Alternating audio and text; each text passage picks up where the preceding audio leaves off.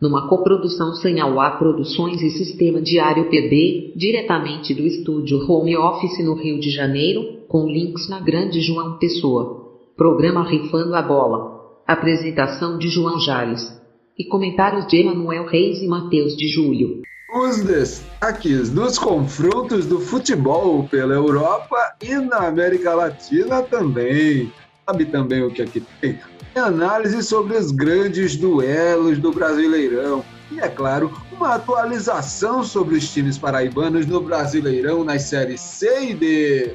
No Fofoca de Gandula, a gente vai ter a invasão lusitana no comando dos clubes brazucas. Tem também gafe na grife. Confusão no ateliê da Umbro gera risadas cobranças na internet. Ainda temos os resultados dos sorteios da Mania, os palpites para os melhores jogos da próxima rodada.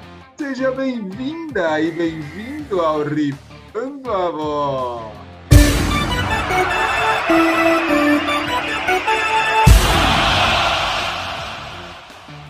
Bom dia, boa tarde, boa noite. Salve, salve, minha Paraíba linda, meu Brasil brasileiro. E quem fala é João Jales e este é o Rifando a Bola, transmitido pela Rádio Diário PB, disponível também em formato de podcast. Acesse o link na bio do nosso Instagram e também na descrição da nossa página no Facebook.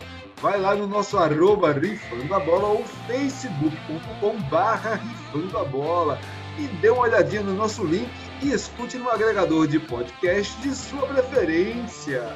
Aqui comigo eu conto com os comentários do nosso querido boy dos bets, Emanuel Reis, e a edição, som e efeitos do nosso soundman Sérgio Ricardo.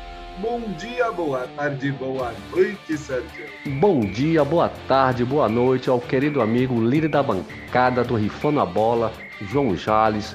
Um abração para Emanuel Reis, Mateus de Júlio que fazem esse programa maravilhoso e para todos os ouvintes que estão conectados na rádio Diário PB.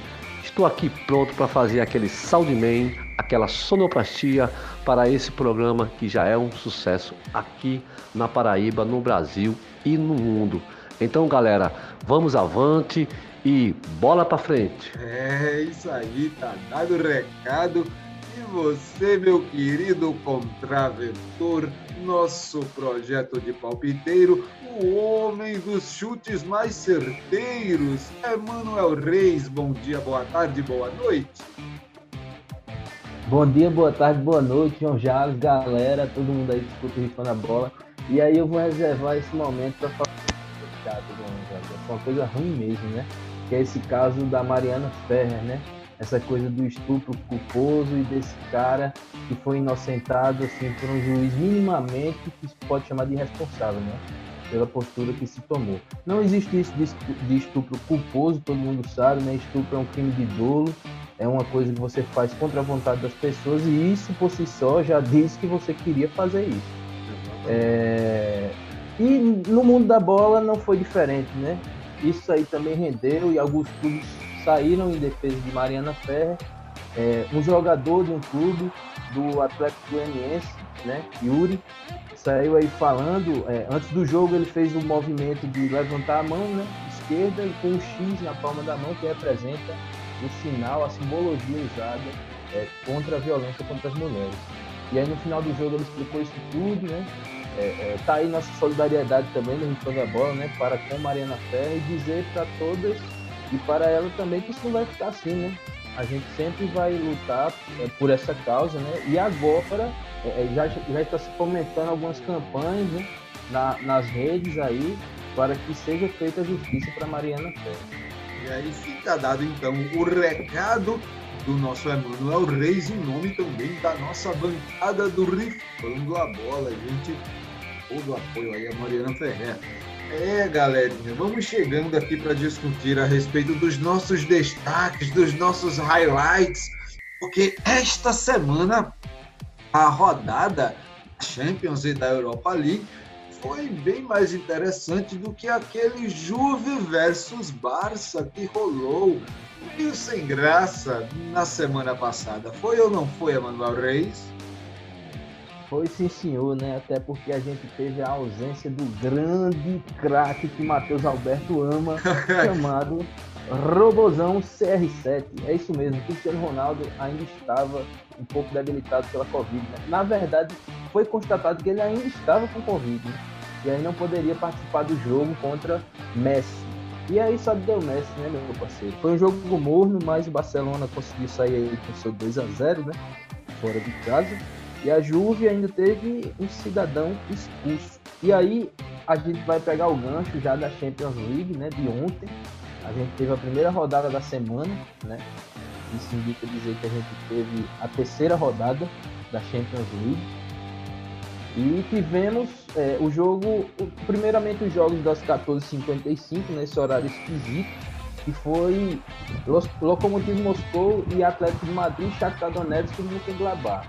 Nesse jogo do Lokomotiv contra o Atlético Madrid, nós tivemos o João Félix se destacando muito, sabe? Um jogador que, diferente de outros jogos que eu costumo assistir do Atlético, mas aí não conseguiu sair com a vitória, né? O Lokomotiv Moscou conseguiu é, fincar esse empate dentro de casa e tá na frente da sua torcida apaixonada, que eu adoro muito nessa torcida aí, que roda camisa, sem camisa, com 5 graus Celsius, com sensação de menos 2. É, lá na Ucrânia, o Mönchengladbach não tomou conhecimento, como diz o doido do Shakhtar Donetsk, 6 a 0. 6 a 0, meu amigo, com direito de hat-trick, a hat-trick, né? De Plea, Plea, né? Que é um, um, atacante de 27 anos aí do francês do Mönchengladbach. Nós tivemos destaque aí também para Marco Turran, filho de Ian Turran, que é o condutor dessa equipe, né? Nos um salve para o fã-clube também do, do, do Marcos Turan, que nos segue no Instagram. É, cara, o fã-clube do Marcos Turan aqui no Brasil segue o Rifando da Bola no Instagram. Mas eu sou do fã-clube dele, eu só não sou inscrito, né? Eu vou até atrás, mas eu sou do fã-clube do cara. O cara joga muito, pô. E aí nos jogos das 17 horas da Champions League, só para deixar a galera ligada, a gente teve em Bergamo, né? A Atalanta de Papu Gomes, do Alejandro Gomes, infelizmente engolindo cinco patinhos na lagoa do Liverpool, né? Os Reds foram lá em Bergamo e mostraram como é que se faz futebol na Inglaterra. E aí a gente teve destaque para os três gols do Diogo Jota, né? O português que você você cravou aí, né? Cravou aí a premonição que ele ia roubar a vaga, ele aconteceu. Eu até tinha falado que isso não ia acontecer, mas aconteceu o que você falou já. é, eu disse. O Firmino não tem jogado bem aí nos últimos, nas últimas atuações que ele tem, tem tido aí, e foi aquilo, né? Eu, eu, eu tinha falado. O Jota chegou cheio de, de, de, vontade de mostrar serviço, cara, no Liverpool e não perdeu a oportunidade. Né? No momento que foi instalado começou a render mais que Firmino, lamento o Firmino, mas vai esquentar o banco, né, cara? Então já está numa ótima fase e está se dando muito bem, está tá bem entrosado com, o Mané Salah. Isso, isso. E teve gol de Mané e Salah também, né? Foram três de Diogo Jota e dois de Mané, um de Mané e um de Salah. Foi 5 a 0 E aí a gente teve rendendo, como você fala aí, o bacalhau a portuguesa, né? O Porto colocou apenas 3 a 0 no Olympique de Marseille. É, vamos palpitar o Benfica também aqui hoje, né? Vamos sim, vamos palpitar o Benfica aí. Eu tenho alguns apontamentos para fazer na hora, viu? Oh. O, Manchester, é, o Manchester City é, é, colocou 3 a 0 no Olympiacos, né? Como, como eu já venho falando em alguns programas, quanto maior a camisa, maior a cobrança, né? Mas aí a gente teve um gol de Gabriel Jesus. É, é, eu acho que isso fosse só com assistência de Bruyne eu acho que isso por si só já fala que o brasileiro voltou aí, né? Com tudo, estava contundido, se eu não me engano. Ou estava com Covid, eu não sei direito da situação. É, ainda falando dos jogos das 17 horas de ontem, a gente teve também o Ajax indo na Dinamarca, colocando 2 a 1 no Midland. Parecia ser um jogo simples, mas Era. acabou. É, tanto que eu ia falar agora um resultado que todo mundo já achava lógico, só que assim, o lógico seria uma goleada do Ajax, né? Em cima do Midland. E assim, o compromisso do Midland com o futebol esse ano tá diferente para melhor, né? o Midland está estreando aí na, na, Liga dos Campeões, é, é, é, é, junto com o Marcelo, se eu não me engano, né? Ou é o Ren? É o Ren, né? Enfim, tem quatro, quatro clubes aí, eu sei que o Istambul Basaksehir também e o Shakhtar Donetsk, se eu não me engano. São os quatro clubes, são os quatro clubes que estão estreando é, é, nessa Liga dos Campeões, se eu não me engano. Mas assim, não, eu Istambul... acho que o Shakhtar já participou de outras é, tá, é, tá. Mas o Midland e o Istambul eu tenho certeza. Que a primeira não, não seria o, o, o, o Ludogorets, não. O Ludogorets hum. da, da, Hungria, eu acho. Não, não o Ludogorets é da Bulgária. Mas aí eu trago essa informação. Depois eu vou trazer essa informação aí, tá certo? E passando aí pro, pro, pro jogo do Real Madrid contra a Inter de Milão, nós tivemos o 3 a 2 aí, o Real Madrid sagrando mais, um, mais uma vitória aí dentro do alfeito de Stefano, que o Santiago Bernabéu tá passando por mudanças, não sei.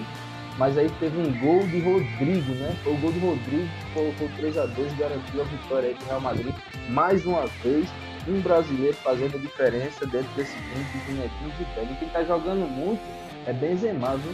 Eu assisti o jogo e Benzema corre pra caramba e tá ajudando todo mundo. É, teve tá até uma treta aí que, que a imprensa quis criar entre ele e o Vinícius Júnior, mas aí Benzema já apareceu também nas redes sociais posando com, com, com o Vini nas fotos e tudo. O clima tá muito bom no Real Madrid. Como eu tinha falado antes, né, meu amigo? O Real Madrid não tem condições de falar em crise no Real Madrid agora, né, cara? É, pra... é a galera cria uma crise aí, né?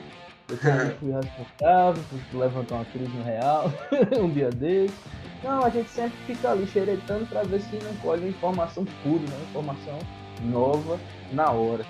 E aí, para fechar essa, essa, fase de grupos aí da Liga dos Campeões da terça-feira, dessa semana, a gente teve a goleada fora de casa do Bayern de Munique em cima do Salzburg. Oh, que surpresa! Não, o Bayern de Munique chegou a perder, chegou a começar perdendo é, ontem. É, o Salzburg fez 1 a 0 e aí foi só ladeira abaixo. Amigo. O Bayern de Munique começou, não parou mais. Teve dois pênaltis, ainda perdeu um pênalti, o Lewandowski fez dois aquela farofa toda que é o Bayern na casa de qualquer um, né? O Bayern é aquele convidado. O Bayern de Munique é aquele convidado que chega com os pés cheios de lama e deita na sua cama. Nossa senhora, muito é desejável ter um, um visitante. 6x2. 6x2. Sem reação da RB Salzburgo. Lamenta aí para os nossos amigos.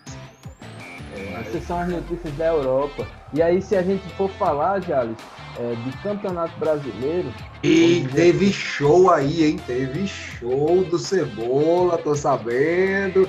Comandou o Palmeiras, o cebolismo já é realidade. O cebolismo já é realidade. E aí, é, a gente teve esse jogo do Palmeiras, mas antes desse jogo do Palmeiras, eu vou falar de um fatídico jogo que aconteceu no domingo, tinha chegado até de areia, tipo doce de leite aí. e aí eu sentei para assistir esse jogo e foi o jogo em que o São Paulo fez 4x1 fora de casa no Maraca, no Flamengo. A gente teve aí Fernando Diniz chegando com essa tiração de onda, vamos dizer assim, e Thiago Volpe se destacando, né, dentro de campo. Thiago Volpe chegou lá, pegou dois pênaltis, deu assistência para gol. Se você for é, no site da FIFA, você vai ver o Luciano sendo assistenciado pelo Thiago Volpe, tá entendendo? Na súmula. Se você for na CBF, que diga, né? É raro, né? Um goleiro dar uma assistência dessa, no, enfim, 4x1 é, é, pro São Paulo, foi absoluto nesse jogo, né? E aí, o São Paulo estava assim... precisando, o São Paulo estava precisando de uma vitória afirmativa como essa e, e eu, eu acredito que o Flamengo, diante dessa esse resultado aí demonstrou que finalmente cansou, né, amigo? Porque ele vinha do mesmo ritmo que vinha na primeira metade do Campeonato Brasileiro do ano passado. Então, se a gente tem um Flamengo daquele embalo, com, com a campanha de Libertadores que ele também vem desenvolvendo, pô, os argentinos ficaram de cabelo em pé, cara, no sorteio, quando viram que iam pegar o Flamengo no mata-mata. Então, isso aí você já, já tem uma ideia é, do, do, do, peso que tem hoje o futebol desenvolvido no Flamengo a nível de América Latina. Né? Os caras estão tremendo nas bases. Pô, cara, chega uma hora que, que, esse segundo, esse terceiro escalão que o, que o Flamengo tem colocado aí é, é para jogar, né? Pô, tem, tem, vai chegar uma hora que, que o Neneca vai falhar. Mas, mas não estamos querendo azedar o, o menino que, por sinal, tem jogado muito bem, estreou esse ano, né, Manuel? Tem desenvolvido bem, substituído o atual goleiro campeão brasileiro, né, o, o Diego Alves, né? Então é, é, bom a gente lembrar isso aí e que o Flamengo é, é, tem mostrado um, um, futebol de excelência, mas chega uma hora que a galera cansa, né, cara? É, chega uma hora que a galera cansa e aí a gente, a gente vai para o jogo do Palmeiras contra o Atlético Mineiro na segunda-feira. É, a gente está vendo cebolismo aí, né? Depois a gente vê esse ramonismo que deu certo, não deu certo no Vasco, o Ramon foi dispensado de uma forma cruel. Aí a gente prematura, prematura. Prematura e cruel. Eu boto cruel também no jogo. E a gente tem agora o cebolismo, né? Fazendo sucesso aí. O Palmeiras vem de duas vitórias acachapantes, assim por dizer, dentro de casa. Um 5 a, a, a 0 né?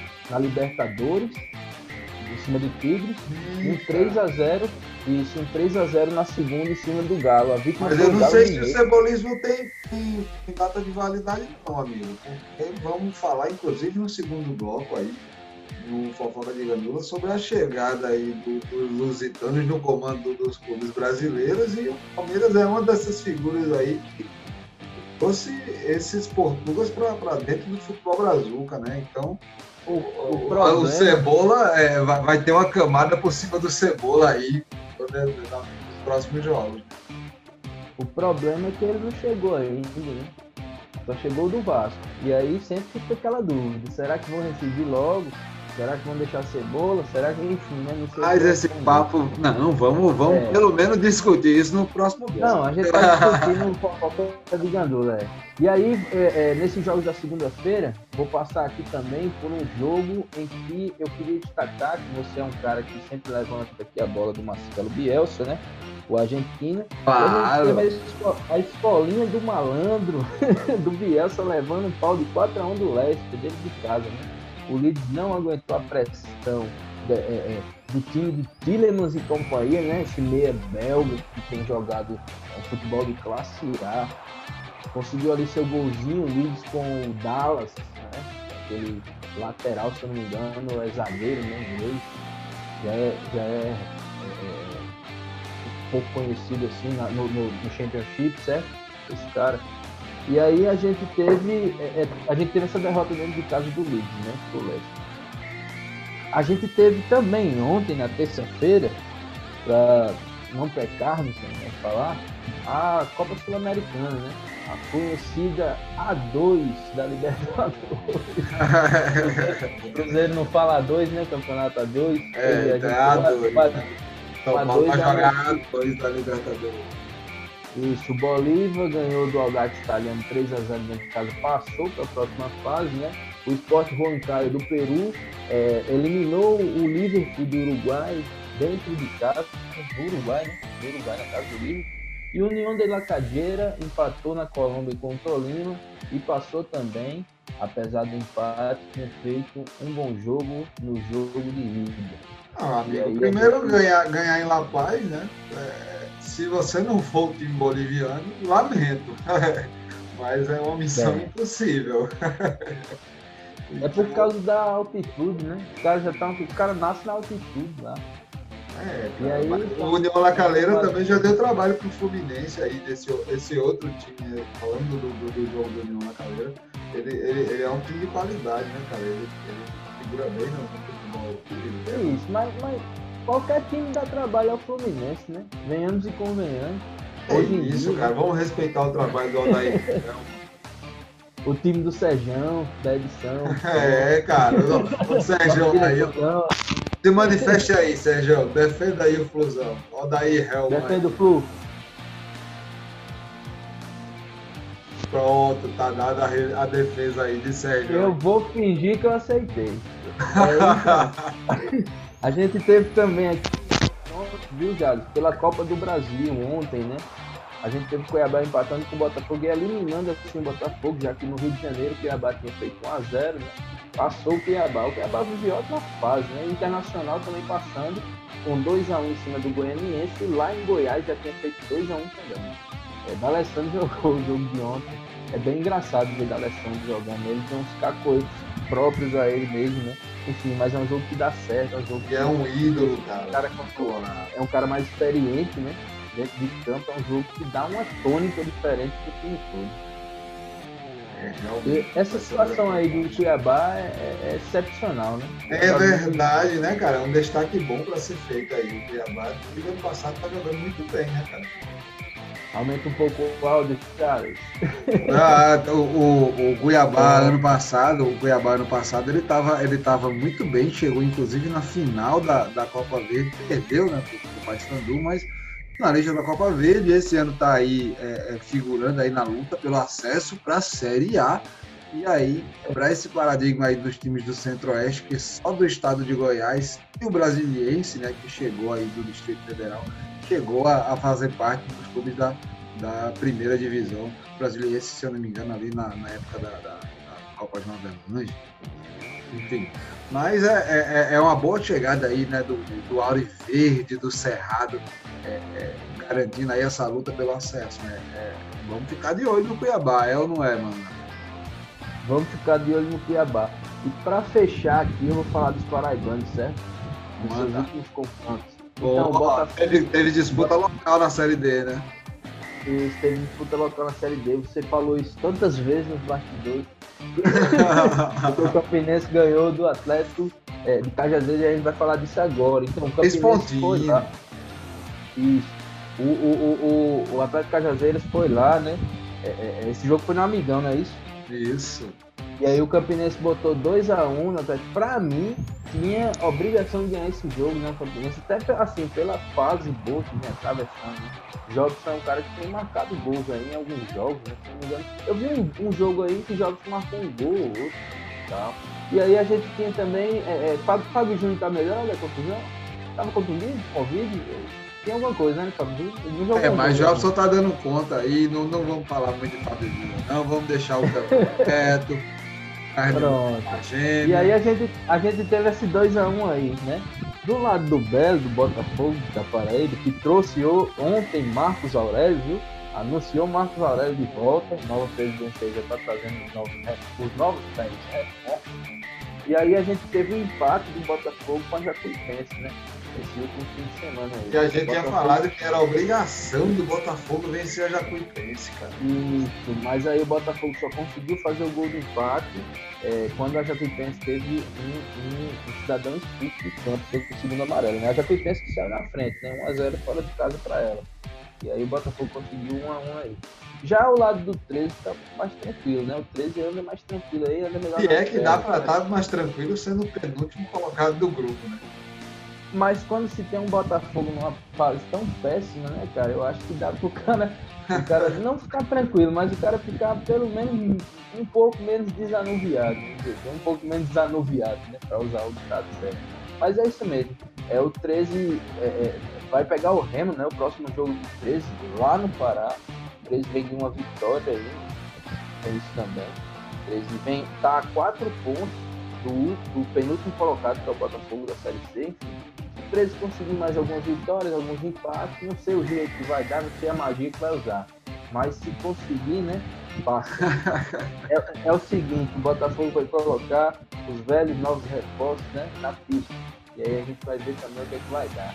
O Botafogo vai pegar o Imperatriz e a gente vai falar mais disso é, é, é, nos palpites do É, isso aí. A série D 2x1. Campinense, tranquilão e tal, até de Cajazeiras caiu de novo, Campinense ali voltou a ficar embolado, tá me dando esperança, tá me fazendo sonhar, raposa malvada. é, cara, vamos finalizar aí esse primeiro bloco do nosso Rifando a Bola. Daqui a pouquinho a gente volta com os nossos resultados da Time Mania e os nossos o nosso falatório de sempre ali do, do quadro que você adora, do fofo de gandula. Não sai daí, a gente volta já já. É já já mesmo, viu?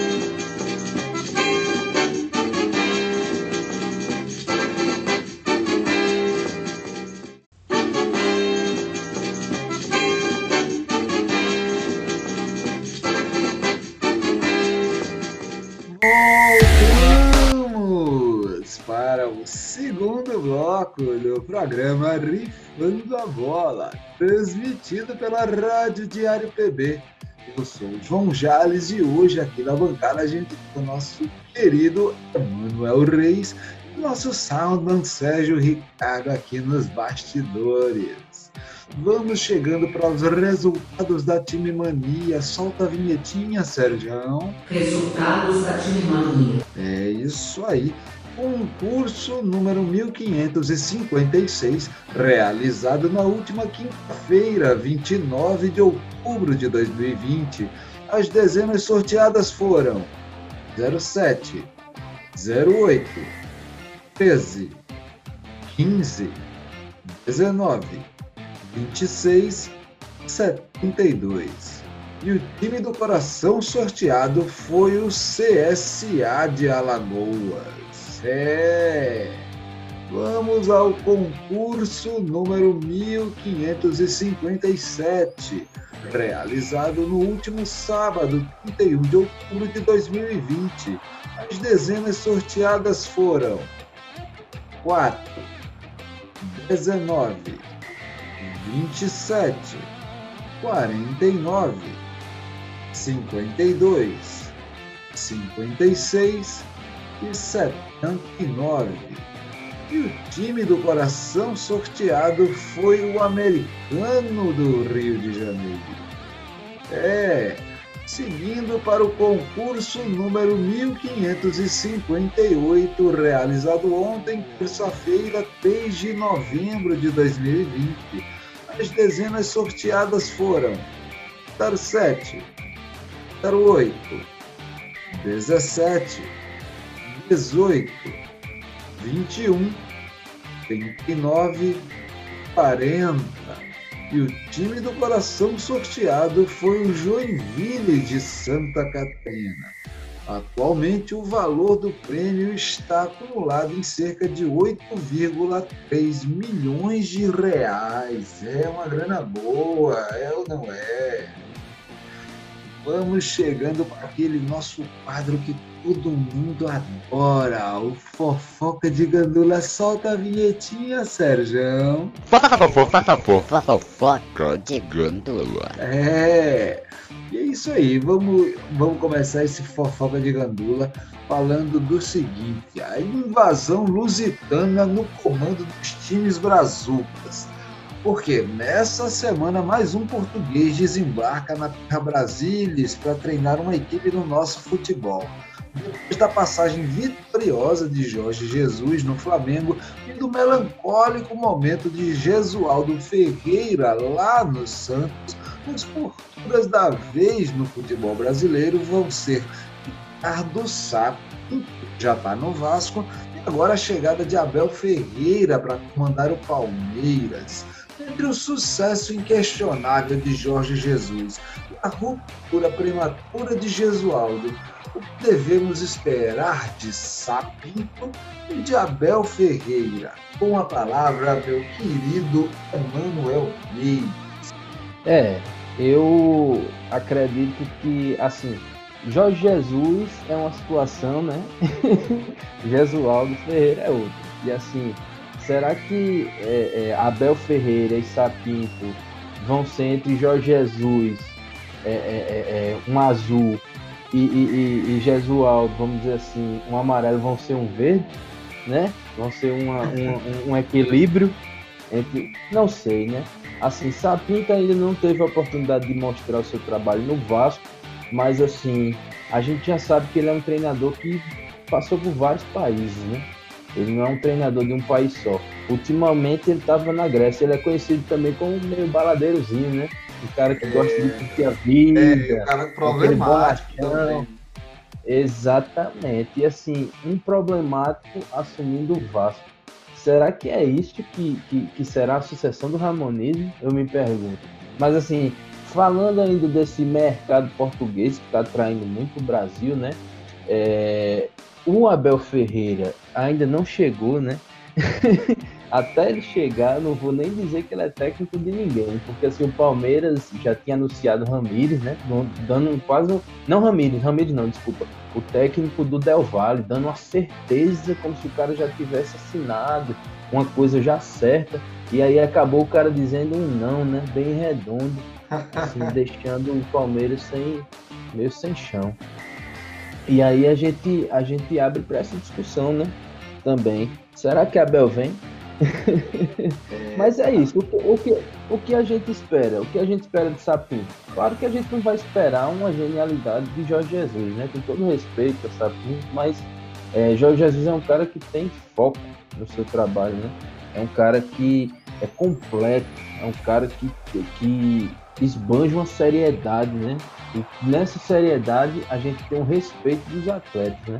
Para com o Jorge Jesus. É, e aí, é, é não é, não é questão que a galera de... chamava ele de Mister, né, cara? Tem, Exatamente. Tem uma relação diferente aí com, com esse apelido, que não é só um apelido, é praticamente uma patente. É, um, é exatamente, foi criada uma patente, né, para ele, Mister. Ele é o Mister do Flamengo, foi o Mister do Flamengo, né? E agora, ainda, ainda na minha opinião, ninguém ocupou esse cargo ainda de Mister. Domenech tá querendo chegar lá, mas eu não sei se ele ainda ocupou, não. É, sobre. Sim, então, eu não acredito que vá chegar na genialidade de Jorge Jesus, nenhum dos dois, né? Até porque a gente também não pode. O Flamengo que aconteceu aqui no ano passado foi uma coisa atípica, né? Foi o resultado perfeito, uma combinação de coisas. É, é, é como é que eu posso dizer? Também perfeitas, né? Que estavam ali dispostas no horário certo, vamos dizer assim, né? E aí a gente teve também um desfalque no Flamengo e tal, enfim. O próprio Mister foi embora, né? Verdade. teve, essa, teve essa retirada aqui do português do Brasil foi embora. Agora recentemente. E tá desembarcando mais português, né? Aí a gente só tende a não sei não. Eu, eu, eu, eu, vou esperar um pouco mais. Eu vou esperar pelo menos chegar o do Palmeiras, né? O do Vasco já chegou, já vi a foto, já vi o vídeo, se mexeu, já vi até entrevista. Mas. É, mas, mas ele também gosta da mídia, né, cara? Sapinho, ele é um cara que gosta da mídia também. Ele tem essa ele relação é um cara... polêmica, mas ele gosta de aparecer. Falem bem ou falem Ele mal, é um curtidor, cara. Exatamente. Ele é um cara que gosta de curtir. Ele tá ali na onda, ele tá no momento, onde tá ele, inclusive, ele era técnico do PAOK, né? De, da cidade de Tessalônica, da Grécia, é, justamente. E aí era um time que tinha vindo de uma ascensão, né? Acabou caindo muito o movimento do PAOK, né? Caiu muito o rendimento, o movimento do PAOK, tudo do PAOK caiu. Inclusive, é, é, eliminou o Benfica, não foi Jorge Jesus é, é, numa passagem agora, num, num, passado recente, muito recente, é foi na temporada anterior. Né? então, eliminou no passado recente, tá entendendo? E aí, é um ano depois, a gente tem o Paok se quebrando. E o técnico desse time sendo é, é, é visto e pego pelo Vasco, né? Será... Então, traçado essa cronologia. do Gesualdo também. Falando um pouco também do, do Gesualdo, eu vi que você rasgou muita seda aí pro Jorge Jesus, mas desculpa, é, o, o Gesualdo também ele é um cara que, que, que tinha um, um, um, futebol interessante, que tinha colocado o Marinho para jogar, Marinho começou a se destacar no, no comando de Gesualdo. Lógico que ele se consolidou ali como, como o, o, artilheiro do Santos, o matador, o carrasco ali do peixe no ataque, agora com o Cuca, mas o Gesualdo foi cavar o Alagoano Marinho lá no banco de reservas e começou a botar o Marinho para jogar. Então, assim, é, você também não acha que foi prematuro demais os caras resolverem ter demitido Gesualdo ali no, no meio da, da, da, pandemia? O Santos também não, não agiu é, de, de, maneira precipitada, ainda que Cuca hoje tenha dado conta do comando do clube e tal. Eu não, não, quero nem envolver o Cuca no, no comentários estritamente assim sobre essa saída de Jesualdo, porque ele não tem nada a ver, ele veio depois do cara, né? É, não foi ele que pediu a cabeça do Jesualdo, foram os cartolas do Santos, mas é, tu também não acha que o Jesualdo é, foi embora cedo demais, não? Ele, para quem não sabe, né, assim, ele é mais estrela que a Jorge Jesus em Portugal, né? Ele até apresentava alguns programas televisivos, e, e comentava futebol, né? Comentava futebol, como a galera comenta aí é, aqui no Brasil na Globo, no Esporte Interativo, na Fox. Enfim. E aí eu acho que ele não teve a oportunidade de apresentar o trabalho dele, né? Foi aquela velha máxima. Os técnicos brasileiros é, não conseguem se manter no cargo porque volta e outra perdem três, quatro partidas né, seguidas E ninguém dá folga para isso aqui no Brasil. É uma coisa muito prematura mesmo. O Brasil é um país que não trata bem, não, o técnico. Não trata bem, não Cara, ele, ele, ele, ele, ele meses depois da demissão, é, em agosto, ele foi e lançou um artigo abrindo o jogo, né? E uma das coisas que, que o Gesualdo tinha falado, inclusive, sobre, sobre essas coisas, foi, foi que ele tinha ficado de bobeira com, com capacidade de violência que tinha no futebol brasileiro. E, e, e nos últimos quatro jogos que ele sob o comando do, do, do Santos, o Santos sempre teve um jogador expulso nos cinco minutos finais do primeiro tempo ou nos cinco minutos iniciais do segundo. Ah, mas aí é frescura do europeu, né, velho? Porque assim. Não, ele, aí ele dizia que isso modificava completamente também a maneira dele pensar o time. Ele tinha que começar é. a, a, raciocinar um time com 10 jogadores. Quando, quando, era, quando ele tinha 11 em campo, para ele tinha que ser lucro. Então, assim, é, é você também adaptar o, o seu raciocínio com, com, a, com a maneira do futebol sul-americano, em especial o futebol brasileiro, que também tem suas nuances. Com certeza. E isso aí não é problema da, não é problema da Sul-América, não, é dele, né? Se ele não conseguiu colocar. Agora sim, também ele não teve tempo, né? Como a gente fala aí, sempre tá batendo nessa tecla, ele não teve tempo de adaptar nada, não teve tempo de se adaptar para o futebol sul-americano, que é diferente. Eu acho que todo mundo aqui concorda nisso, né, na bancada, até Matheus que não está hoje, mas sempre você concorda, apesar de sempre fazer algumas ressalvas. Mas assim, o futebol é diferente né, da Sul-América para o, o, o, futebol europeu. E aí, Jesualdo vem do. Beleza, que não é um futebol muito aclamado, né? Que é o português, mas é o, é o futebol europeu, né? Se joga futebol europeu em Portugal. E aí, quando ele chega aqui, ele se, se depara com um cenário quase que totalmente diferente, né? A única semelhança que ele vê é uma bola e duas traves. E aí, é, tendo isso como referência, né, cara, não dá pra chegar em canto nenhum. Eu acho que a pessoa até tentou estudar o time, né? Chegou assim a ver o Museu do Santos, chegou lá, viu a história de Pelé e tal. E eu acho válido isso, é fazer imersão na história do clube que você está em treinar. Porque é muito é importante, né, você saber ah, toda essa você parte. Não gafe, né, cara? E toda essa trajetória. toda essa trajetória aí do clube, ele tentou conferir, mas assim, não deram tempo hábil, eu acho, pro Portugal. E aí ele tá falando mal lá, né? Do futebol brasileiro. É, ou do. Santos.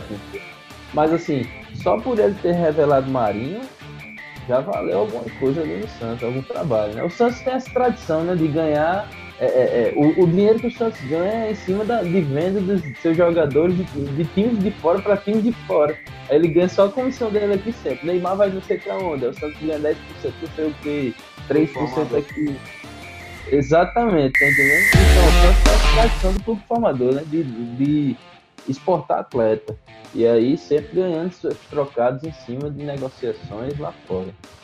É, o, curioso, o curioso é que Jorge Jesus foi embora e depois voltou para fazer o Rapa no, no do futebol brasileiro. Jesualdo não, Jesualdo foi mandado embora e não levou ninguém.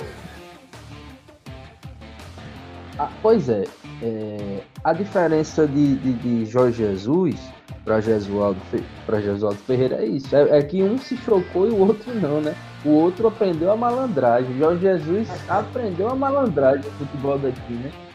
Jesualdo se chocou, ficou. Nossa, é, o que é isso? Que violência é essa? Jorge Jesus se adaptou, tá entendendo? Ao jeitinho brasileiro, aquela. Tá entendendo? Aquela coisa do Flamengo mesmo, de jogar, o jeito de comemorar, de gritar os caras. Tem, tem até isso, né? E aí.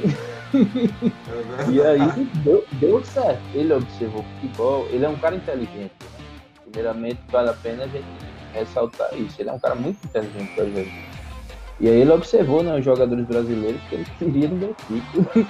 Eu não penso, sinceramente, eu não penso que Jorge Jesus não fez de caso pensado, não. Eu penso que ele fez de caso pensado. Inclusive, eu defendi isso de uma forma humorística, né? Dizendo que ele era um olheiro do Benfica que ficou um ano aqui no Brasil. Mas é, bicho, ele, tá, não tem condição. O cara montou o time com é Gilberto, né? Na lateral, Cebolinha na frente. Olha só os caras. Pedrinho no meio. Só os caras que ela observou aqui. Só os caras que ela observou. E aí, né? Falar o quê? Cara, Fala- esse Benfica aí vai, vai render palpite já já. Falar em, falar, falar em contratação, uma coisa que meio nada a ver com o, o, o, o, assunto do técnico português, mas o Corinthians está trazendo o zagueiro Jamerson aí, viu? Já reincidiu com o Mônaco. Tá só esperando para assinar. Voltando aí, bom, bom detalhe. É. A gente também tinha falado de GAF, né, ainda agora. Né? Vamos, vamos dar seguimento aí a essa nossa pauta de GAF, Bora. porque rolou uma GAF na grife, amigo. É, galera. GAF na grife. Sabe o que foi que aconteceu? A Umbro, gente, a Umbro, ela se confundiu e acabou imprimindo detalhes do Santos no uniforme do Esporte Recife, ó. Fica aí, galera. No final desse mês de outubro, viralizou nas redes sociais um erro da Umbro na produção de camisas do esporte. Apareceram com o escudo do Santos nos detalhes das costas.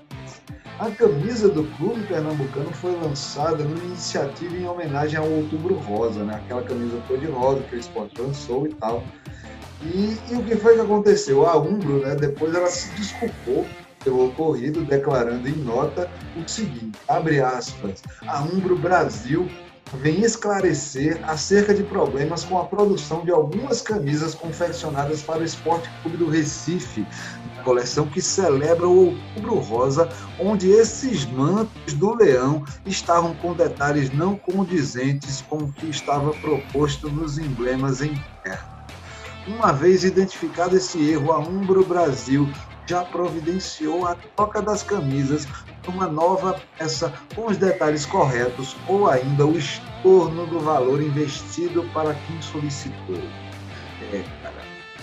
É, antes, da empresa, antes da empresa de equipamento esportivo se pronunciar, entretanto, né, a galera da torcida do esporte foi para a internet, não perdoou e cobrou a Umbro nas redes sociais. Isso aí também acaba levando a gente para um debate, outro fato que, já foi levantado é, é, no jornalismo esportivo esse ano, a questão de vários clubes brasileiros que começaram a investir na produção do seu próprio material esportivo, né?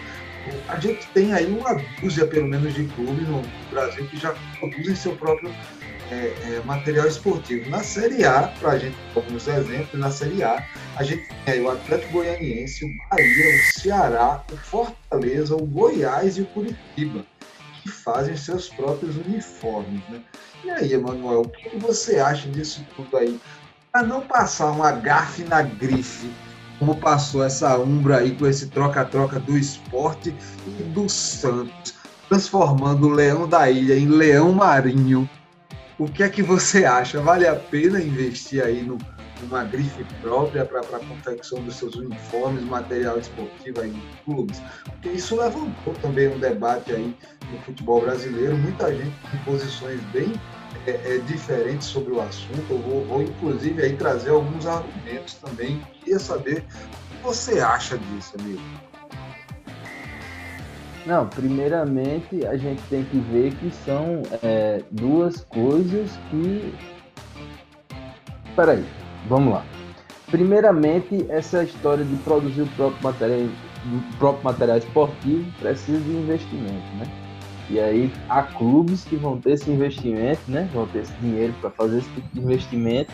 E há clubes que vão, não vão poder fazer esse tipo de investimento. E aí vão ter que, que, que desenrolar, né? Vamos dizer assim, assinar um contrato com alguma dessas grandes empresas que produzem é, é, uniformes, como Nike, Adidas, Jumbo, né? O fato você aí, a empresa que está citando aí.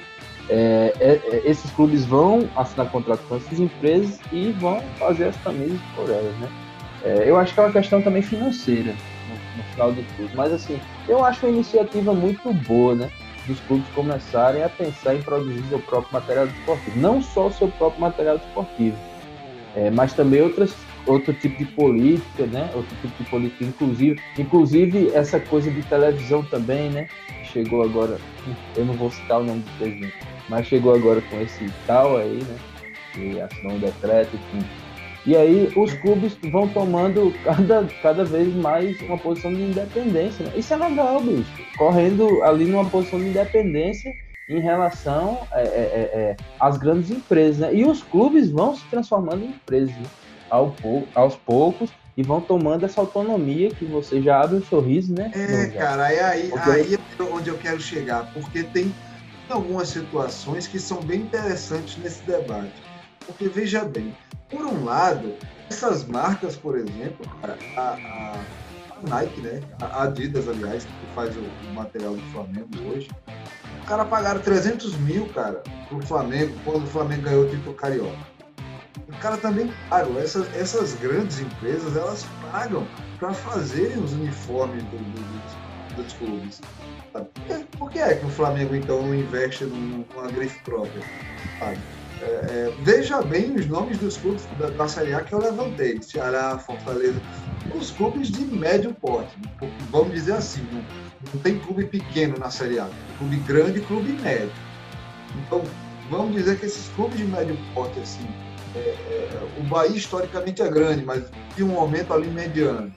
É, Ceará, Fortaleza, o próprio Bahia, o Curitiba, sabe, sempre está ali, vai e volta ao longo da sua história na Série A, na Série B.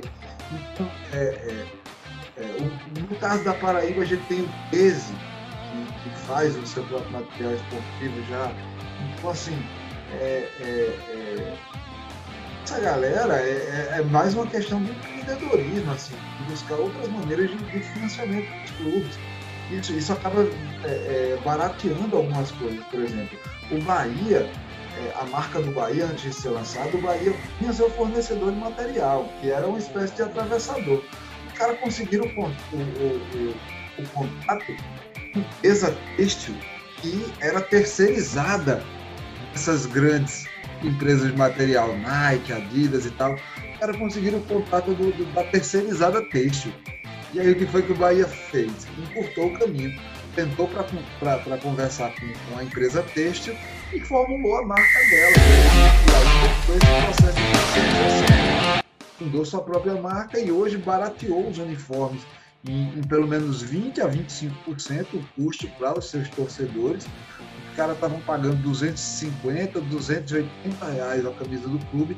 Hoje o sócio torcedor não paga mais que 199 numa camisa do clube. É, só que é diferente quando um clube como o 13 fabrica sua própria marca, né, para vender 20 mil camisas, e um clube como o Flamengo fabrica sua própria marca para vender 40 milhões de camisas. Então a gente tem assim uma diferença exorbitante no valor que você vai investir, né? E por que, que é tão atrativo? esse negócio de vender material desportivo dos grandes clubes. Sim, a gente tem que falar de grandes clubes quando a gente fala de grandes torcidas, eu acho. E aí a gente pega o Corinthians, a gente pega o Flamengo, a gente pega o Palmeiras, o próprio. É, é, é, é, é nem tenho, não vem nem na minha memória, mas o Grêmio, o Internacional, enfim, esses clubes, esses clubes eu ainda boto em, em patamar mediano, tá entendendo? Vou botar o Corinthians e o Flamengo aqui como exemplo de torcida, né? Que são as duas maiores do Brasil inclusive. É diferente, é muito diferente o investimento que se é feito. Então, as empresas vão implorar para fazer o fardamento do Flamengo ou do Corinthians para vender para o torcedor. Vai ser um mercado competitivo porque vai vender milhões de camisas, vai vender milhões é, é, é, é de materiais esportivos, e vai então, vender bilhões. Médio pequeno é uma saída financeira. É, é pronto. Essa né? São dois, pronto, são dois pesos e duas medidas nesse caso que são bons. Para o time pequeno, isso aí é um lance de empreendedorismo, como você falou aí. É fazer a coisa, é passar um custo menor e ganhar mais em cima da venda. Os caras é triplicaram, um... pô, em média, em média os times isso. médios e pequenos triplicaram a receita para materiais esportivos que eles tinham antes, quando é, é, outras, outras empresas de, de material esportivo faziam seus uniformes quando os caras criaram marca própria, eles chegaram a triplicar os, os lucros que, que eles tinham em cima disso. Então, para esses clubes, vale a pena, cara. Exatamente, para esse tipo de clube vale a pena. Agora, se você pega um Flamengo, um clube com milhões de torcedores que são dispostos a comprar o seu é material esportivo, mais, né? Tá entendendo, meu amigo? O Flamengo não tá nem aí, não. O Flamengo sabe que tem saída. O material esportivo do Flamengo tem saído. Até camisa quem não é pirata flamenguista. no centro do Rio é 20 reais, cara. E a camisa pirata de boa qualidade, assim, você usa ela. Sério, não é, não é- nem é tão vagabundo assim a camisa. Ó, ó aí, né? Como são as coisas. Mas é isso, eu, eu penso dessa forma, né? Eu penso que a, é, é a resposta para isso, para essa coisa da- das grifes aí do futebol, né? Vamos falar assim. Eu sempre cito a Nike, Adidas, Reebok, Umbro, né? Umbro, É, mas aí mim, você Umbro- também não tem, você também não tem, não tem autonomia em mexer muito assim nos padrões e tal. Por exemplo, lembra daquela campanha que o Bahia fez durante a época do acidente com, com óleo derramado na costa do Nordeste? Teve uma camisa do Bahia que saiu com manchas de óleo tampadas. Sim. modo, isso só aconteceu, por exemplo, porque a decisão foi, foi criada ali. O Departamento de Marketing do Bahia, a fábrica têxtil sentaram encaminharam as decisões que, que o clube tinha, implementaram isso no, no- no- nos tecidos e aí mandaram costurar, fazer o negócio e a ação estava pronta. Se isso fosse uma Nike, uma Adidas, cara, o cara ia passar semanas esperando isso, iam perder o, o, o timing da coisa, a campanha não ia sair do papel. Sabe? Essa autonomia também que, que, que essas marcas próprias que os clubes dão, elas proporcionam ações dessas, assim. Tem gente do marketing que acha genial, mas tem outras figuras, grandes agências de marketing que pegaram a criticar essas marcas é, é, é, dos clubes, dizendo que isso era tipo jabuticaba, coisa que só existe no Brasil. Futebol europeu não tem isso, é, é, é, futebol é, nos Estados Unidos não tem isso, os materiais esportivos são realmente faz isso. E, e- e isso aqui não é, não é grife clube não é grife. Eu já acho o contrário, sabe, Manuel? Eu acho que o clube ele tem que, que fazer de tudo para que você se torne um associado. E se, se investir em, em fardamento, em, em- em identificação é, é, física, assim, que materialize o sentimento que o torcedor tem pelo clube, é uma forma de, de arrecadar renda, né, cara? Como é que a gente vai deixar isso de fora, né? É, é, eu também enxergo esse lado. Agora enxergo como eu te falei, né? É, com clubes com torcidas pequenas ou então médias. Agora clube com torcida gigante não dá não. E assim, se o cara chega e fala, ah, é, lá na Europa não tem, lá na... cara, problema deles. Ninguém liga não, se não tem, se tem. O que a gente está discutindo aqui é dentro do Brasil, né?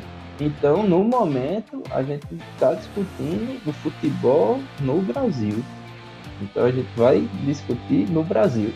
Agora, como é que fica a história do esporte? Você acha que isso é no precedente aí para o esporte aderir a essa onda dos times nordestinos? Ah, Bahia, pronto, Ceará esporte, e Fortaleza já começaram isso, né? O esporte O- não, tá na onda. o esporte seria possível, né? Também ser um time que declarasse aí o seu êxodo para a produção própria do- dos, dos seus uniformes. E, Mas o esporte se considera muito grande, né? É, também tem isso, assim. É, o Bahia também é grande, tem seu título brasileiro também, mas tá aí com a marca. Sim, mas o que, a, o que a gente fala é de quantidade de torcedores dispostos a comprar camisa, né? Não é o time Eu, e eu é acredito que, que o futebol mundial. pernambucano tem isso. O futebol pernambucano tem essa condição. Santa Cruz, o esporte, é, Náutico, ele tem condição de ter uma marca própria e, e fazer esse, esse trabalho aí, cara. Tem sim, tem sim. E assim, é uma coisa que é cada vez mais incentivada também, né? Essa questão da, falando assim, da autonomia dos clubes. Como a gente bate todo, todo, todos os dias, vem dizer aqui que a gente tá no programa, essa tecla, né? É, os clubes vão criando mais esse tipo de coisa, né? Até assim, para ter uma autogestão, né, bicho? Parar de depender tanto, assim, de terceiros, de intermediadores, de agentes, dessa coisa toda, enfim. É interessante, fazer o clube isso. começa a ficar mais, mais completo, né? Isso, e começa a personalizar-se né, de acordo com o seu torcedor. Começa a entender a torcida, começa a entender os meios é, é, de chegar a seus jogos, a torcida, a torcida, né? Os meios de chegar ao seu material, nesses dois casos, né? Torcida e que a torcida gosta é levado em conta. A gente vê isso aí também, clubes fazendo enquetes seus sites, né? Para material esportivo e tal. E eu acho que é, parte também dessa galera aí que está fazendo, produzindo seu próprio uniforme. Né? Eu acho que é mais fácil inclusive implementar uma mudança, né? Como você falou aí, nem sempre as grandes marcas estão dispostas a lutar por uma causa. Só fazer uma coisa assim do jeito que a torcida quer, o que o clube é, almeja, né? A própria diretoria. É, então fica aí a, a, dúvida, né? Se o esporte vai, depois desse episódio aí, no, no próximo, na próxima temporada ou no, no, próximo contrato, ele vai resolver criar sua própria marca. Se isso já, já vem acontecendo aí nos bastidores. E vamos, vamos esperar aí as cenas dos próximos capítulos, né? Ou os desfiles das próximas coleções, no caso, né?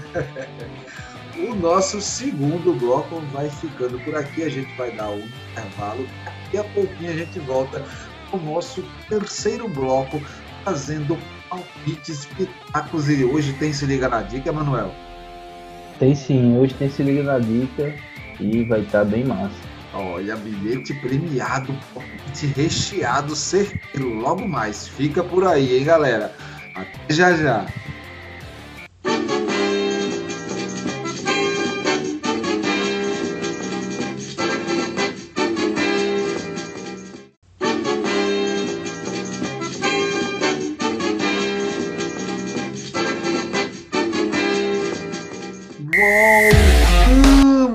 para o nosso terceiro e último bloco aqui do nosso programa Rifando a Bola, transmitido pela Rádio Diário PB. Eu sou o João Jales e conto aqui na bancada hoje com Manuel Reis e o nosso soundman Sérgio Ricardo. Você já ouviu falar da nossa campanha do Apoia-se? Então, galera, dá uma olhadinha lá no nosso link apoia.se barra rifando a bola, contribui lá com a gente, apoie a realização da mídia livre no Brasil. Valeu? Uma olhadinha por lá, beleza? Vamos chegando agora para os nossos e palpites, palpites e pitacos. Solta a vinhetinha, Sérgio. Palpites e pitacos. É, cara, e super lista aqui, palpites e pitacos. Mas antes, a gente tem aí o nosso Se Liga na Dica, aquele bilhete premiado, aquele palpite certeiro do nosso Emanuel Reis, o nosso boy dos bets.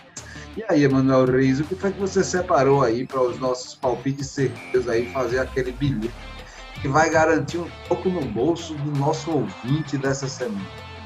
Exatamente. E aí eu separei Copa do Brasil e Liga dos Campeões também, que não estão nos nossos, nos nossos pitacos.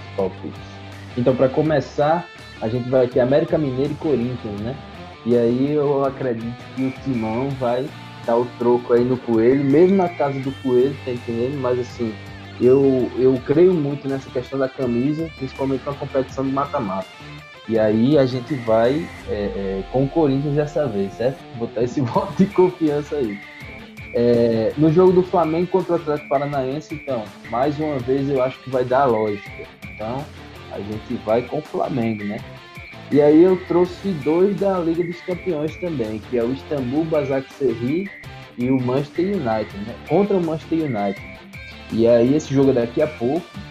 E aí eu acredito muito no Manchester United, né? Não desrespeitando Istambul, mas é um estreante e tende a ser o azarão da competição, né? E temos também Sevilha e Krasnodar. E aí, o Krasnodar é um dos estreantes também, João Carlos, aqui. Ah, era o Krasnodar. galera. Isso, o Krasnodar é um dos estreantes, e aí eu vou com Sevilha porque é a segurança daquele velho é, é, e bom ganhador da última edição da Europa League, né? E aí, então, só repassando, Corinthians, Flamengo, Manchester United e Sevilha. É, Corinthians, Flamengo, Manchester United e Sevilha. Esse é o Te Liga na Dica, o palpite certeiro, o bilhete premiado que o nosso boy dos bets, Emanuel Reis, preparou aí para você apostar essa semana e faturar um trocadinho, guardar essa grana no bolso. Vamos lá, pessoal. Vou puxar agora a nossa lista aqui de jogos de palpites e pitacos, que tem muita coisa boa a gente botou de tudo um pouco aqui, né, cara? Separamos aqui de tudo um pouco. Tem Europa League, Bundesliga, Série Americana, Sul-Americana, tem até a Série C. É, cara, tem Champions também. Vamos lá. É, começando com Caracas versus Vasco, primeiro jogo Caracas versus Vasco pela Sula, pela Sul-Americana. Me diga aí, Emanuel Reis, sua análise e seu palpite sobre este jogo. Então, esse é um jogo é, muito delicado, né? O, Caras, o Caracas versus Vasco, até porque o Vasco ganhou em São Januário o jogo de, o jogo de, de ida, né? Agora é o jogo de volta na Venezuela.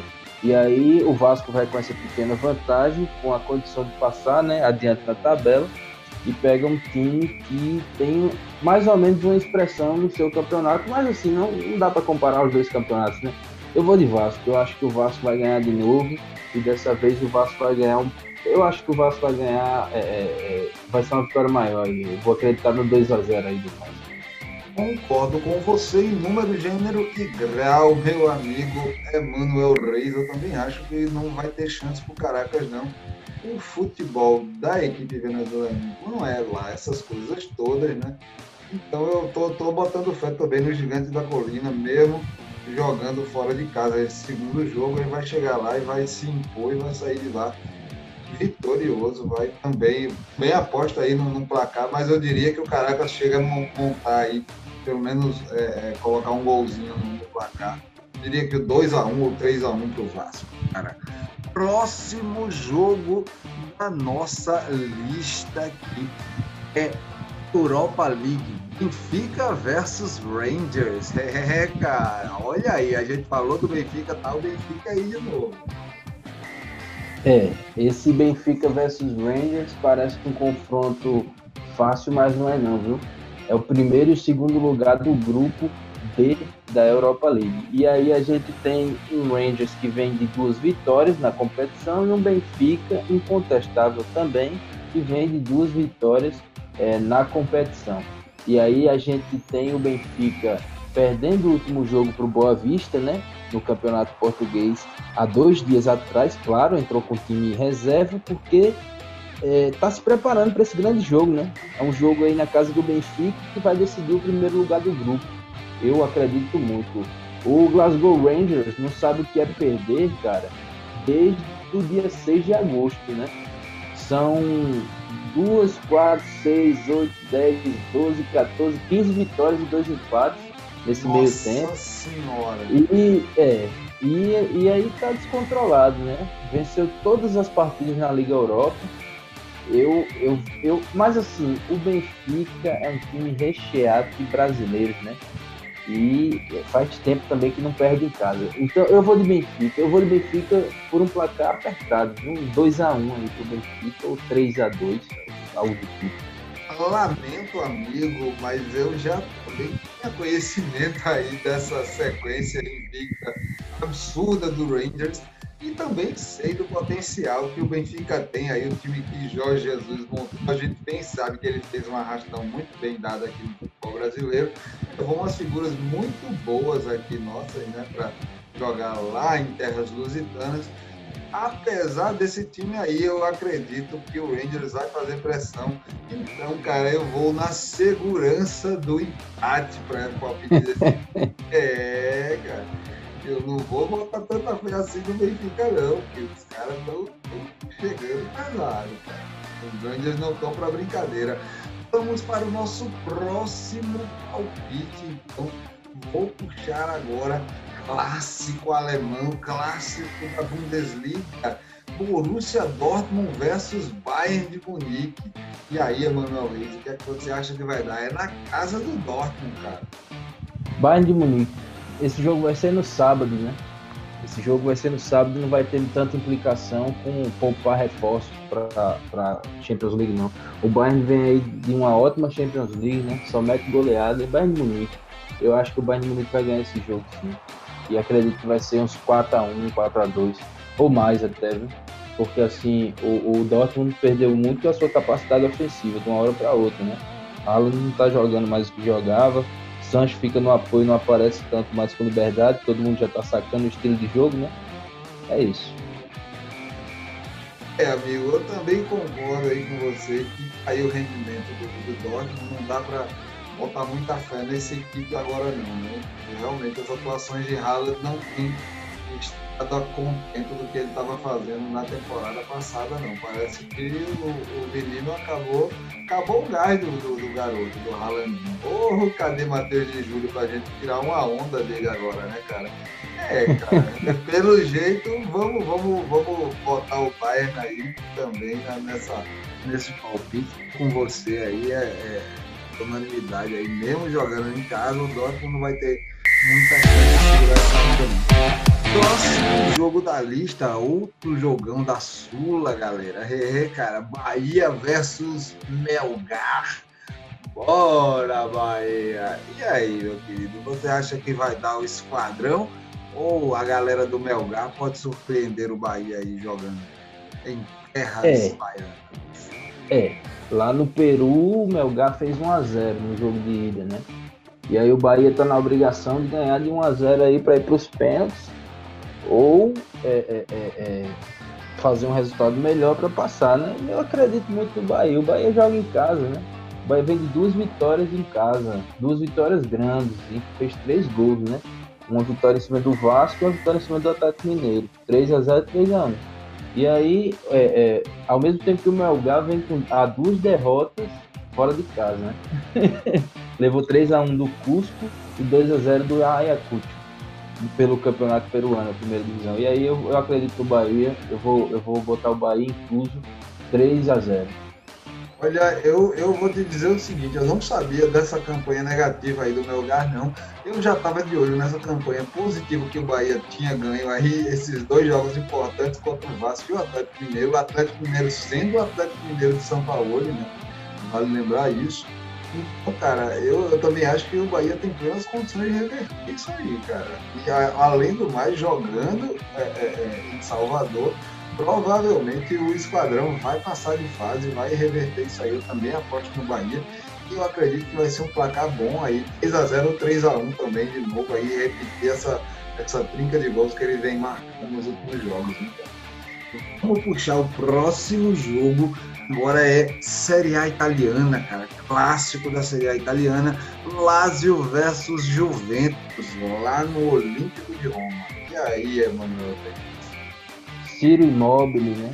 Contra de bala e uma companhia limitada, já que eu acho que o CR7 não vai fazer parte dessa companhia. É, ainda e não. Aí, é, e aí é um cara que surpreende, né? Ciro Immobile é um cara que surpreende, é um cara que pode arrancar um golzinho. Não sei se joga por causa da questão da Europa League, acredito que jogue, porque é, o jogo é muito distante, né? Desse duelo aí na, na Série A. É um clássico, né, amigo? Enfim, o cara, não, Siri, o cara não jogar. É, difícil. Ciro Imóvel jogando ou não jogando, eu acredito que a Juventus vai ganhar esse clássico aí, tá entendendo? Não vou botar um placar elástico também. Me frustrei da última vez que fiz isso, né? Que foi agora contra o Barcelona e levou 2 a 0 dentro de casa. Eu vou livrar aí a cara da Juventus com 2x1, um, tá certo? É, eu acho que vai ser 2x1 um pra Juventus esse jogo aí. É isso. Rapaz, eu já acho que não vai dar Juventus não, viu? Pelo, pela falta de Cristiano Ronaldo, também deixou o time abatido aí. Eu, eu tô acreditando que a Lazio vai acabar vencendo esse jogo, ainda mais jogando em Roma. Eu, Rapaz. Aí, chuta esse placar 2x1 um, Lazio. E Moratão da Massa. Tá, tem, que, tem que apelar pro Moratão da Massa, então. É. Se quiser essa vitória. é, cara. Próximo jogo, vamos trazer agora um joguinho muito bom de Série B, um jogo que promete estar tá muito boa a Série B esse ano, né, amigo? Sampaio Correia versus Vitória. Sampaio Correia versus Vitória, sim. É, o Sampaio, pronto, eu falei no, no episódio passado, foi isso é, desses times, né, que ganham de goleada, perdem de goleada, aí ficam nessa, ganha de goleada, perde de goleada, perde duas de goleada e ganha quatro de goleada. Aí fica nessa, né, bicho? Nem soma saldo, nem diminui. Enfim, quando vê, tá 15 de 15, 20 de 20. É, é saldo é 1, 0, menos 1. e, e, exatamente, 1, 0, menos 1. E aí, e assim, e assim o Sampaio Correia tem feito, né? E assim o Vitória às vezes tem feito. Agora, o Vitória também tá com a característica chata, né? Nesses últimos jogos, que é de empate, né? Só empate, só empate. Pelo Me menos. lembrou o Oeste, né? O Oeste, Mas- o clube de São Paulo, mas- que joga na Arena mas Barueri, ele é então, campeão de empates. Mas o Oeste agora tá sendo campeão de derrota, né? Piorou um pouco. Pô, e aí ficou o Sampaio e o. Ou ficou Vitória nessa. Sampaio Correia na casa do Sampaio, essa aí, Série B, pra mim, tem cara de empate sempre. Né? Eu já disse isso. E aí eu vou arriscar o velho e bom empate. Eu vou na segurança do empate nesse jogo aí. Eu acho que vai ser inclusive 2 a 2 São Luís do Maranhão, eu não acredito nisso não. Vou botar muita fé no Bolívia querida e vou apostar no Sampaio Correia ganhando do Vitória. E se você me pedir um placar, eu diria 2x1, 3x2, para manter a tradição aí de fazer muitos gols, mas também levar os seus. Da outra vez que eu recomendei, da outra vez que eu recomendei a Bolívia Querida em casa, levou de 3 a 0 do Confiança. Viu? É, mas o confiança é o confiança. O Azulão não, se, não brinca em serviço. Ele também tá, tá jogando bem aí, né, cara? Jogou muito bem a Copa do. Nordeste. Essa temporada o time sergipano tá se garantindo. Vamos puxar agora o nosso último jogo. É, ainda tem mais, né? Tem mais, cara. Tem mais, tem mais. Tem aí a PSG versus RB Leipzig pela Champions, né? O jogo de hoje da manhã. É, PSG versus Leipzig. É, pela Champions League. Não, na verdade é Leipzig contra PSG, né? É verdade, é Leipzig o jogo. Verdade. Leipzig contra PSG. Inclusive, uma, uma- uma curiosidade. Hoje eu achei que o Leipzig estava apanhando do Bayern, porque assim, o símbolo da Red Bull né, é meio que igual dos times. E era o Salzburg que estava É, apanhando. é, é tipo franquia mesmo, né? É, o Leipzig vai apanhar hoje, né? Ontem eu, eu vi esse jogo e o Leipzig vai apanhar hoje mais tarde. Então, eu tô brincando, né?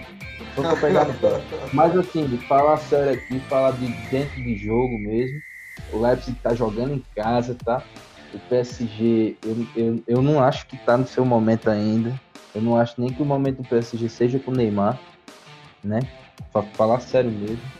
Eu, eu, eu vou fazer uma coisa meio contraditória aqui. Eu, eu, vou, eu vou na vitória do Leipzig.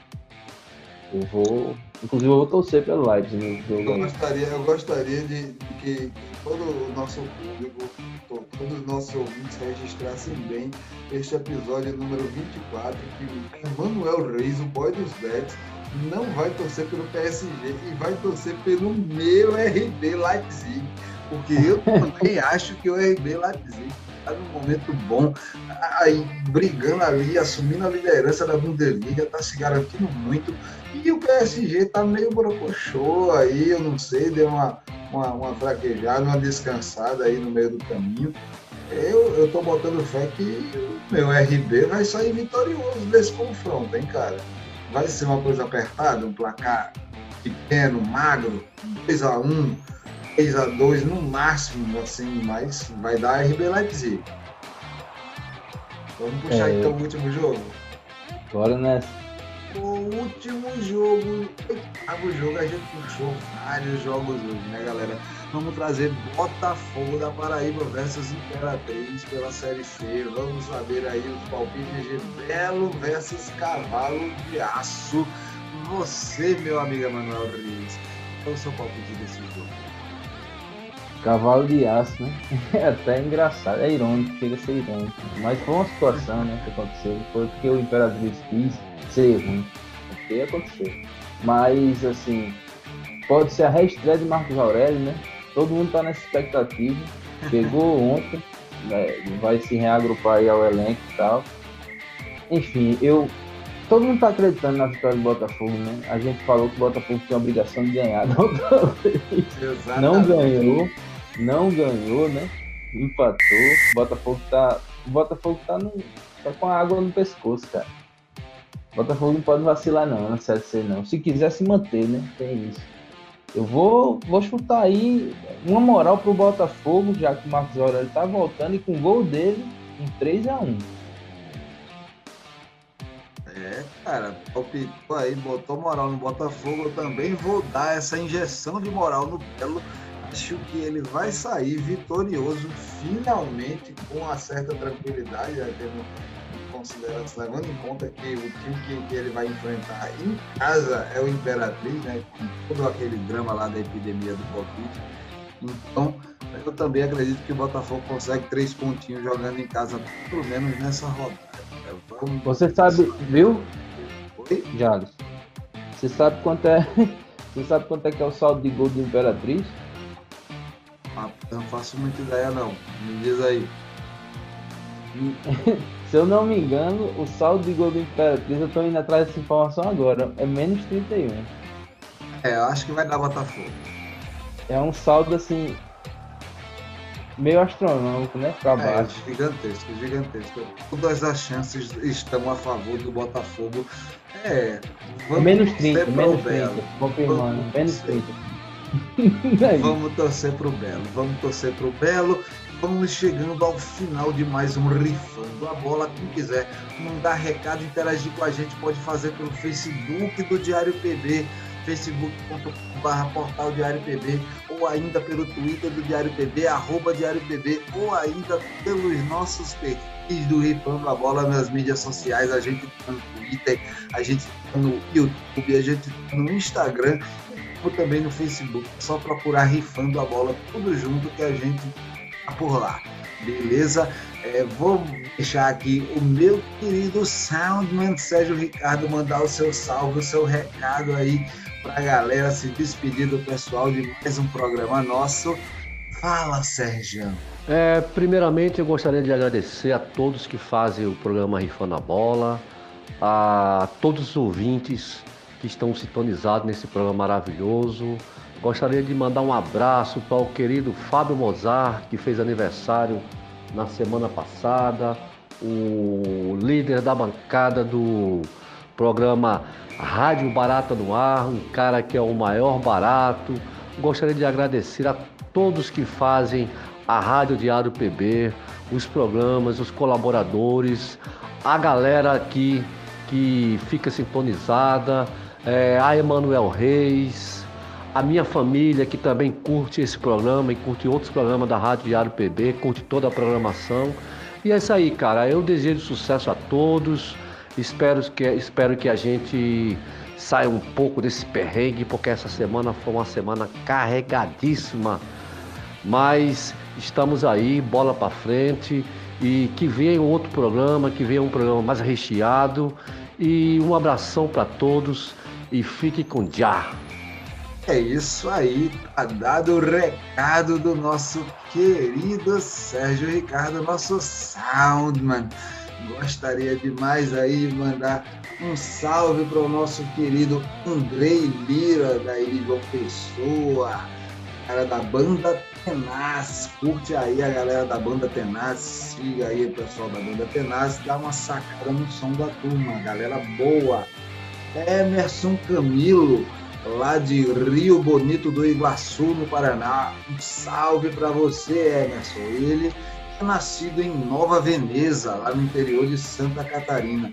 Quero mandar um salve também internacional hoje à nossa seguidora do Instagram, Pauline Staufenbiel, Alemanha. É, cara, temos gringos ouvindo o nosso Rifando a Bola. Ela que nos descobriu aí na podosfera da Rádio YouTube disse que baixou o Duolingo em português para começar a aprender a nossa língua e entender melhor a gente.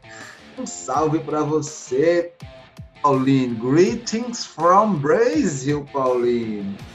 E aí, meu querido Emanuel Reis, manda aí as suas considerações finais, meu querido boy dos Bears. Grande André Lira, né? Conheço muito dos tempos do futebol sem ave, batemos pelada junto. E é isso, né? É, aqui mais um programa se acabando, nós fazendo de novo o que a gente. A gente fazendo de novo, né? o que a gente sempre gosta, né?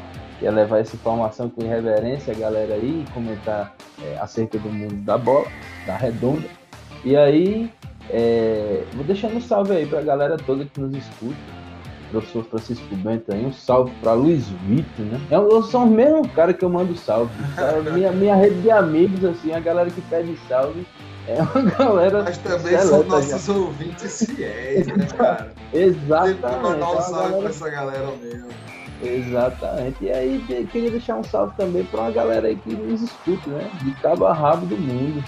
É, a galera de Macau, o rapaz de Macau, né? Ou a moça de Macau, o ouvinte de Macau. E é isso. Valeu. É, pessoal, valeu. Agradecemos a sua audiência, a sua paciência. O Rifando a Bola vai ficando por aqui e a gente se encontra na próxima semana. Valeu, valeu e tchau, tchau. Hoje da Vasco.